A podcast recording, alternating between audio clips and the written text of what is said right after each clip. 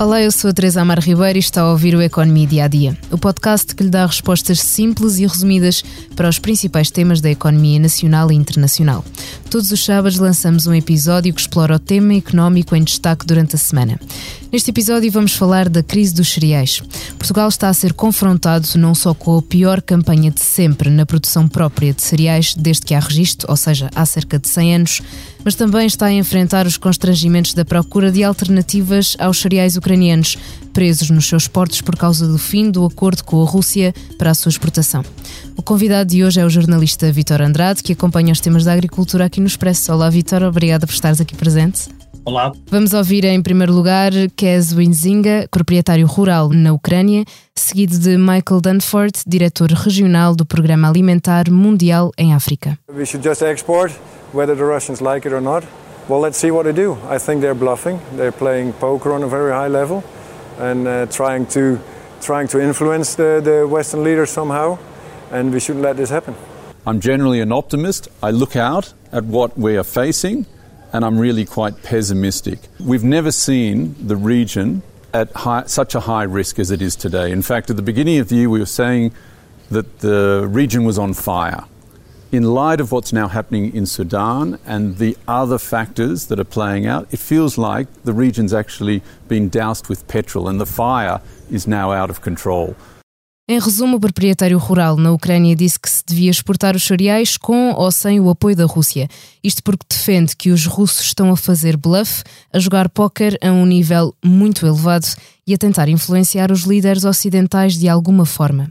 Já o diretor do Programa Alimentar em África diz que normalmente é otimista, mas que olha para o futuro e sente-se bastante pessimista. Disse que em África nunca viu um risco tão elevado como o atual.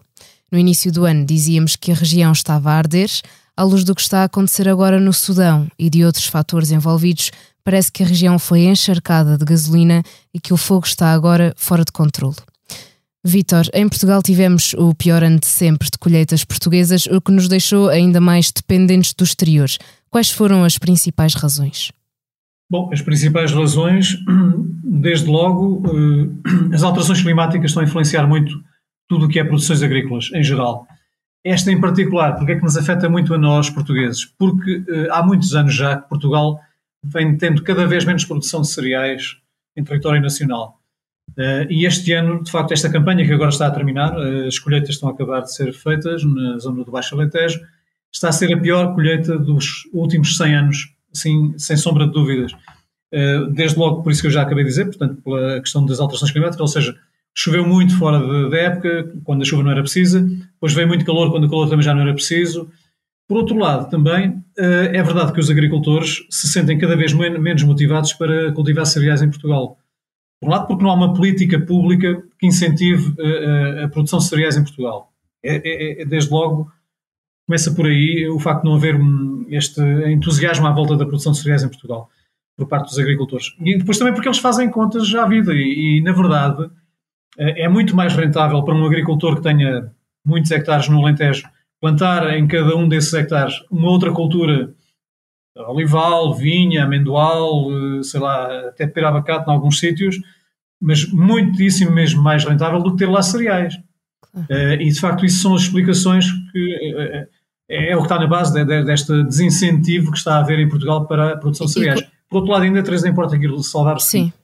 Portugal nunca teve, mas isto é, é assim, pronto, é, é, da nossa natureza como país, nunca tivemos condições, vou dizer um palavrão, edafoclimáticas, o que é que isto quer dizer? Nem de boa terra, nem de boas condições climáticas para cultivar cereais em grande abundância.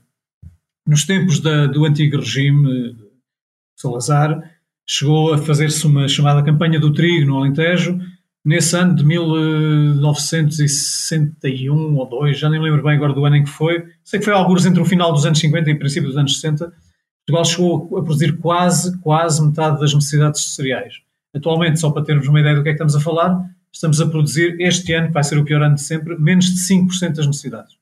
É essa a nossa realidade em termos de cereais. Oh, Vitor, e para, para, além disto, aquilo que conseguimos uh, produzir e aquilo também que vamos buscar ao estrangeiro, não temos a uh, forma de armazenar assim em grande capacidade, não é? Aí temos outro problema, é outra parte do problema, por assim dizer. Há pouco estávamos a falar da produção própria, que é muito, é muito restrita, como eu te estava a explicar, Uh, e depois temos a questão da dificuldade que tem sido desde a guerra, porque assim, foi, a Ucrânia era um dos principais fornecedores de, de, trigo e de milho a Portugal, de milho, nomeadamente. E desde a guerra na Ucrânia que acabou aquele, aquele fornecimento, aquela via de fornecimento, acabou, quer dizer, não acabou totalmente, depois houve os acordos com a Rússia. Pronto. Sim, e, e, quais é que foram as alternativas que Portugal... Portugal teve que se virar para outras, para outras origens de, de, de cereais, nomeadamente onde? coisas onde nunca tinham, sítios onde nunca tínhamos ido comprar. África do Sul, que é longíssimo de Portugal, uh, América do Sul também, em alguns países da América do Sul, nomeadamente Brasil, e até fomos ao Canadá buscar milho, também que nunca tínhamos ido, ou raramente lá íamos. O que é que isto significa? Que passámos a ir comprar a distâncias muito mais longínquas, com custos muito maiores em termos logísticos, ou seja, os navios os fretes dos navios são muito mais caros. O que é que isso significa também? Que aumenta o preço final de, de, das matérias-primas, que depois aumentam também eh, junto do, do, do consumidor, como é óbvio. Uh, na verdade, Portugal tem, tem, um problema grave também nessa matéria, é que basicamente existe uma empresa que é a Silopor, que faz a descarga dos navios que chegam carregados de cereais a Portugal, importados, e depois tem alguns silos na Trafaria, em Lisboa, e também no Beato, também em Lisboa. Depois há alguns em Aveiro e na Figueira da Foz, mas, na verdade, é, é uma gestão de aprovisionamento feita ali no fio da navalha, ou seja, Portugal funciona muito na base do compra, uh, despeja no silo e manda para a, para a indústria. E andamos nisto, não temos um sítio onde se possa armazenar. Portugal não tem uma política de segurança de armazenamento de cereais, segurança alimentar, por assim dizer. Não tem, nunca teve e continua a não ter, o que é estranhíssimo, tendo em conta todos estes constrangimentos de que já falámos, Exato. nomeadamente agora a guerra. E tendo em conta todos estes fatores que tivemos aqui a nomear, quais é que são as soluções apontadas pelo setor? Uh, bem, é assim, as soluções uh, não, não, se resolvem de um dia para o claro. outro, mas uh, o que se podia começar já por tratar, e isto é uma questão que cabe ao Governo de resolver, é precisamente essa empresa que é a Silopor, que é uma empresa pública, que está na tutela do Ministério das Finanças, que está em liquidação há mais de 20 anos. Isso é uma coisa absurda, absurda mesmo, não existe, tem mais lado que não isto. Temos uma empresa em liquidação há 20 e tal anos, 22 se não me engano. Ou seja, a empresa nem sequer pode fazer uma gestão eh, corrente devidamente organizada. Por exemplo, nos silos da trafaria, que são os principais do país, há máquinas a precisarem de ser substituídas, há investimentos que têm que ser feitos e a empresa, como está em liquidação, não pode fazer os investimentos que deve fazer. Portanto, o que, é que, o, que, o que é que se impunha aqui rapidamente era o governo definir uma estratégia também para a questão do aprovisionamento de alimentar, de cereais, de matérias-primas básicas, eh, aumentando a capacidade de armazenamento precisamente da Silopor, ou então criando nós, no passado, tivemos em vários sítios do Alentejo silos de armazenamento de cereais que estão completamente desativados. Uhum. Porque é que o governo não pega nesses silos e os volta a, a, a recuperar para, para a armazenagem? É uma das soluções, por exemplo. Essa é uma, é uma das soluções. A outra solução seria aumentar a produção nacional, mas como eu disse há pouco, a produção nacional nem as nossas condições de clima propiciam grandes produções de, de, de cereais e nem, nem os agricultores estão motivados para. Exatamente. Já agora, Teresa, deixa-me só explicar também o seguinte: nós, quando falamos de cereais, muitas vezes as pessoas associam aos cereais que se comem ao pequeno almoço e ao pão. Mas é muito mais do que isso. Os cereais, nomeadamente o milho e a soja, um bocado de soja também, são usados, eh, são a base da alimentação para as rações dos animais. E, o que é que isso significa? Significa a partir vamos ter a carne dos animais para comer, não é? Toda a gente come carne, normalmente, muito pouco, excluindo os, vegetarianos. Eh, é, é, é, daí que vem a carne dos animais, o leite, os ovos, o queijo, tudo o que é laticínios, é daí que vem. E, portanto, quando nós falamos em cereais, necessidades de cereais, é, para além daqueles que são os consumidos ao pequeno almoço e aqueles que, com que se faz o pão, é toda esta gama de produtos que são usados na alimentação dos animais, dos quais depois decorre uma vasta gama de produtos alimentares, e que lá está. E basta haver uma perturbação na origem para que depois tudo sofra perturbações até à prateleira do supermercado. Isto era só para, para clarificar o que é que significa. Claro que sim, e, e é importante Uh, e com o fim deste acordo, o preço destes mesmos cereais já estão a subir. E no som, no som inicial ouvimos uh, um produtor de cereais ucraniano que dizia que a Rússia está a fazer bluff. Uh, o que é que têm dito os nossos produtores e, e especialistas sobre este possível bluff da Rússia? É, é, realmente é assim, eu acho que isto aqui é a Rússia a fazer hipocrisia política no, no mais alto nível com esta questão dos alimentos. No fundo, está a usar um alimento básico para fazer como arma de arremesso político, por assim dizer porque na verdade toda a gente sabe que é dos cereais que saem da Ucrânia e também dos que saem da Rússia, que também estão sob embargo atualmente, eh, que se satisfaz as necessidades básicas de muitas populações, nomeadamente no norte da África, nomeadamente no Corno da África, no chamado Corno da África, Eritreia, Somália, Sudão, por aí fora, aqueles países que não têm mais nenhum sítio onde recorrer a não ser uh, ir buscar aqueles cereais que vêm daquelas, daquelas origens. Mas também, não só, atenção, a própria Europa também recebia muitos, muitos cereais vindos da Ucrânia. A Ucrânia era um dos nossos maiores fornecedores de milho, como eu já disse há pouco. Uhum. E, portanto, é, é, com isso que nós estamos confrontados e é com isso que vai jogando o senhor Vladimir Putin com uma arma de arremesso político para fazer chantagem, precisamente, uh, junto de, do mundo ocidental. O que, é que, o que é que se comenta que pode vir a acontecer? É que, mais uma vez, uh, uh, Desculpa, ias dizer qualquer coisa, Teresa. Sim, ainda assim, na, na quinta-feira, uh, o presidente russo anunciou que a Rússia podia enviar gratuitamente cereais para seis países africanos, ou seja, deixou o próprio país fazê-lo, mas a Ucrânia não. É, isto pode ser um, uma tentativa de uma, mais uma jogada neste, neste tabuleiro? É mais uma jogada política do Sr. Putin, porque ele sabe muito bem que aqueles países lhe irão ficar eternamente agradecidos por terem enviado cereais a preço zero ou pouco perto disso. Ele sabe que isso é chantagem política no, no, no seu melhor claro. e é isso que ele está a fazer. O que, o que ele não está a pensar é nas consequências que isto pode vir a ter eh, em termos globais, por assim dizer, porque ele está a mexer com toda a geoestratégia da distribuição de alimentos a nível mundial. Um, e, mas na verdade, ah, mas ele também tem aqui um constrangimento ele próprio para resolver, porque é assim, ele sabe que enquanto tiver sob embargo os seus produtos que são produzidos na, na Rússia, os seus cereais, e nomeadamente os seus fertilizantes, porque a Rússia produz cerca de 80% dos fertilizantes de, a nível mundial e que são muito necessários na agricultura mundial. Ele sabe que se ceder ao acordo, portanto, se voltar a, reativar o acordo para a exportação dos cereais através do Mar Negro, pode também ter algumas vantagens, alguns benefícios nisso, ou seja, pode ver os seus fertilizantes serem escoados, etc., com mais facilidade.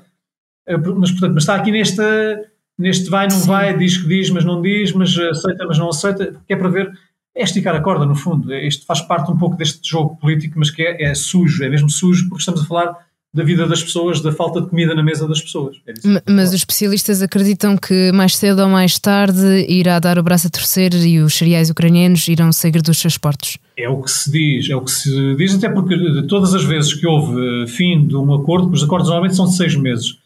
Nos, nos anteriores acordos Sim. que houve, no final de cada período desses, a Rússia vem sempre dizer: Ah, agora não vou renovar. E depois, passadas algumas semanas, renova. Nomeadamente com a intervenção do Sr. Erdogan, da, da Turquia, que é amiga, entre aspas, do Sr. Putin e que consegue resolver ali a situação diplomaticamente e pronto, e a coisa acaba por se resolver. Mas, na verdade, depois também levantam-se outras questões, por exemplo, no Mar Negro, onde por onde passam esses navios que saem carregados de cereais dos portos ucranianos, às tantas já ninguém sabe se aquilo está a ser controlado ou não, porque há quem diga que podem estar a ser, dizem os russos, mas também não se confirma, que dentro dos navios que trazem cereais também podem estar a ser uh, transacionadas armas para ajudar a Ucrânia. Isto depois levanta uma série de questões de geopolítica à mistura que, que se tornam o caso bastante mais complicado. A verdade é que, volto ao que disse atrás, nós estamos a falar de matérias-primas essenciais, básicas, para pôr comida na mesa de muitas pessoas, nomeadamente em África, no Norte da África, mas também na, em alguns países europeus, como eu disse há pouco. Uh, e, e, o que é que isto também está a significar? De facto, cada vez que há uh, este impasse nestes acordos com a Rússia, os preços da, da tonelada dos cereais uh, variam, e nomeadamente para cima, normalmente sobem, não é? Um, e, e, só para teres uma ideia, no início da guerra, quando houve estes constrangimentos todos, o preço do, do trigo, do milho, por exemplo, quase duplicou de preço, que é uma coisa assustadora. Ou seja, o milho não faltou totalmente, porque depois foi-se a outras origens, mas só lá chegavam aqueles países ricos. Os mais pobres não chegavam a esses preços porque não tinham dinheiro para pagar.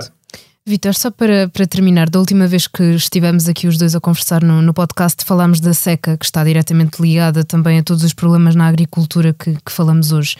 Uh, o cenário é, é, preocupante, mas de forma direta, Vitor, o que nos pode reservar um futuro cujo cenário tem mais secas e, e ainda mais extremas?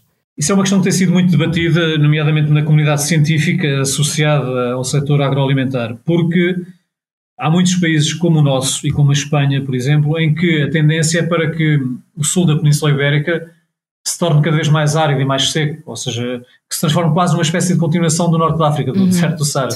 É essa a tendência que os climatologistas dizem que pode vir a acontecer. Mas eh, eh, se aqui acontece isso, noutros países também vai acontecer o mesmo, ou seja, não com esta intensidade se calhar, mas provavelmente o, o, tempo quente e seco vai avançar, vai avançando pela Europa por ali acima. E o que é que isso significa? Que, de facto, muitas das culturas que hoje em dia são feitas na Europa vão passar a não se conseguir fazer, pelo menos nos termos em que são feitas hoje em dia. Uh, qual é que é a solução que pode estar aqui em cima da mesa? É apostar mais na, na, nos chamados produtos transgénicos, hum, com toda a carga negativa que esta expressão possa ter, mas a verdade é que a modificação de sementes geneticamente, pela genética, pode tornar essas sementes mais resistentes ao stress hídrico, por exemplo. O que significa que se poderão vir a cultivar alguns alimentos em alguns sítios sujeitos a stress hídrico, a falta de água, com algum sucesso. Essa pode ser uma das soluções. Agora, isso, como tu sabes, é uma questão muito polémica, a questão de, de, do recurso aos OGMs, aos organismos geneticamente modificados, Sim. isso levanta sempre questões de ética, etc, etc. A questão é que também, depois também há aqui uma certa hipocrisia a este nível, é que a Europa proíbe uma série de muitos OGMs, muitos organismos, muitos organismos geneticamente modificados, mas depois permite a importação de países, de alimentos de países que, que utilizam OGMs. Estados Unidos, uh, Argentina, sei lá, Brasil, por aí fora. Todos esses países fazem, uh, utilizam em, em, grandes doses, em grandes quantidades, portanto, sementes geneticamente modificadas para, para, terem grandes produções, porque são, estamos a falar de países com grandes extensões de, de, produção agrícola. E realmente a Europa, por um lado, proíbe internamente que se faça cá esse cultivo dessas sementes, mas depois permite a importação do, da matéria-prima vinda desses países onde, onde isso é utilizado. Portanto, no meio disto tudo, é, onde é que É contraditório, mas pode ser uma das, das soluções. A verdade é que o mundo em geral está confrontado com uma situação que é esta: cada vez há mais gente a consumir e cada vez há menos gente a produzir alimentos. E, portanto, nós temos que ter aqui uma solução no meio disto e essa pode ser uma delas. Exato, conseguir o equilíbrio. Vitor, obrigada. Uh, veremos até quando é que a Rússia mantém o, o acordo fechado e o que, o, o que, é que irá acontecer quando os cereais ucranianos voltarem a sair dos seus portos. Antes de fechar o Economia Dia a Dia, convido a ouvir o podcast Liberdade para Pensar sobre o ano 1987. Luís Paixão Martins e José Manuel Mestre conversam com Paulo Aldeia sobre a construção de maiorias absolutas de um só partido. A sonoplastia deste episódio foi de Salomé Rita e de João Marim. Obrigado aos dois. E assim, obrigada por estar desse lado. Se tem questões ou dúvidas que gostaria de ver explicadas no Economia Dia a Dia, envie um e-mail para tearribeiros.express.empresa.pt. Voltamos já na segunda, com mais novidades económicas.